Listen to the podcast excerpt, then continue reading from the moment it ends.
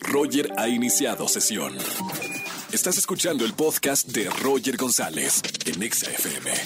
Seguimos en XFM 104.9. Señoras y señores, como todos los miércoles, el doctor Roch. Bienvenido, doctor. ¿Qué tal, Roger? ¿Cómo estás? Muy buenas tardes. Un abrazo a todos los que nos escuchan. Un gran saludo, doctor. Hoy vamos a hablar de, de algo muy importante, de las emociones. Y sobre todo, por qué reprimir tus emociones puede ser a lo mejor malo, ¿no?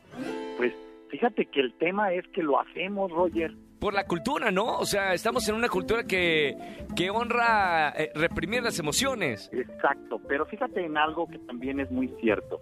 Solo una persona valiente y fuerte no reprime sus emociones. De acuerdo. Entonces, cuando reprimimos nuestras emociones, hay un diagnóstico atrás.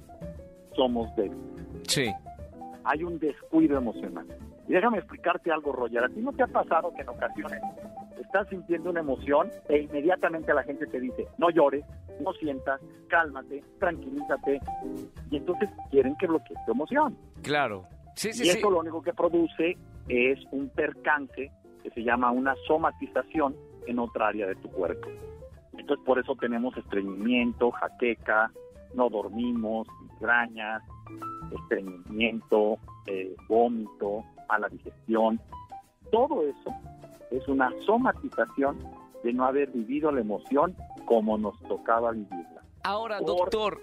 Perdón, eh, estábamos hablando al principio de que quizá es nuestra sociedad, la sociedad mexicana, la que nos ha hecho o culturalmente a reprimir esas emociones, ¿no? Sí. Los, eh, frases tan fuertes que ahora ya son ridículas hasta pensar como los hombres no lloran, pero que Ah. crecimos hace, hace 15 años o nuestros padres con, con esa, eh, reprimir esas emociones. ¿Qué hacemos para cambiar eso? Fíjate, lo primero, qué bueno que mencionas eso, porque es muy cierto, ¿eh? Está bien arraigado, no solo el, fíjate, los hombres no lloran y una mujer que expresa sus emociones está loca. Sí, o calladita te ves más bonita también es una frase con la que crecimos Otra frase malmente. Espantosa. Sí, Y eso es cultural y tienes mucha razón en tu observación, Roger. Fíjate que lo que sucede es esto. Las emociones eh, son, a ver, el dolor es un indicador de que hay una herida emocional no resuelta en tu persona. correcto. Entonces, la emoción está ligada al dolor. La emoción es fruto de, de el, el- el foquito que se enciende, la alarma que se enciende de traemos un problema, es el dolor. Sí, Pero el dolor no es la causa. La causa de que el dolor aparezca, que es simplemente un foquito, es que hay una emoción que resolver. claro. Es como cuando vas manejando y te aparece en el foquito el que le falta gasolina a tu carro. Qué absurdo sería que yo golpeara y fundiera el foquito para así ya no tengo problema. No, el, el foquito es un indicador de que te tienes que parar porque te va a quedar el carro sin gasolina. Lo mismo pasa con el dolor y con las emociones.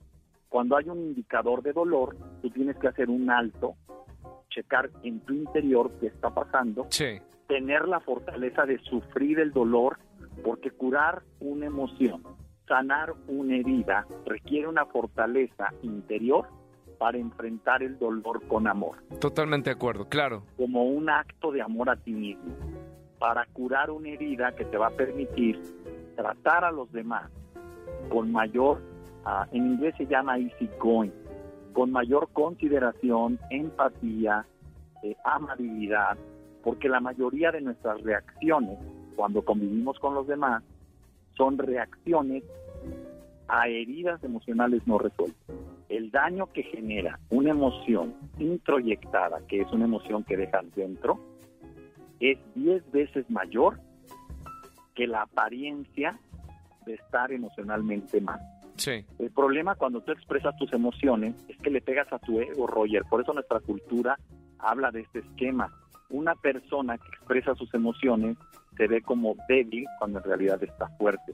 La debilidad está en que el ego hace creernos que expresar emociones es un acto de debilidad y es un acto de descontrol, cuando no es así.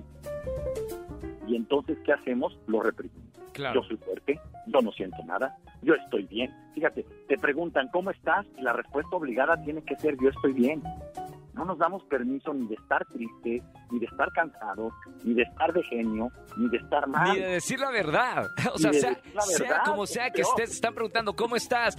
No, pues estoy desilusionado, eh, quizá estoy decepcionado porque ayer me pasó algo y me explico. Sí, totalmente de acuerdo. Todos queremos poner esa máscara que somos valientes cuando en el fondo sabemos que pueden estar pasando muchas emociones y no está mal. Así es, es humano. Doc, muchas gracias por este tema. Creo que es muy importante hablar de, de, las emociones y sobre todo cómo darle la vuelta a esa cultura que tenemos los mexicanos de reprimir emociones, darle la vuelta y ahora ser otra sociedad que realmente eh, muestra su fortaleza a través de mostrar las, las emociones.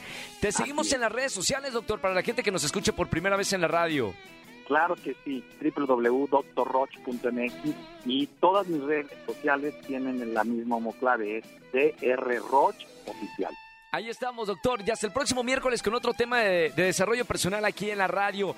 Un placer tenerte como todas las semanas. Gracias, Roger. Hacedores de grandeza, hagamos grandeza. Gracias, el doctor Roch, todos los miércoles con nosotros aquí en la radio.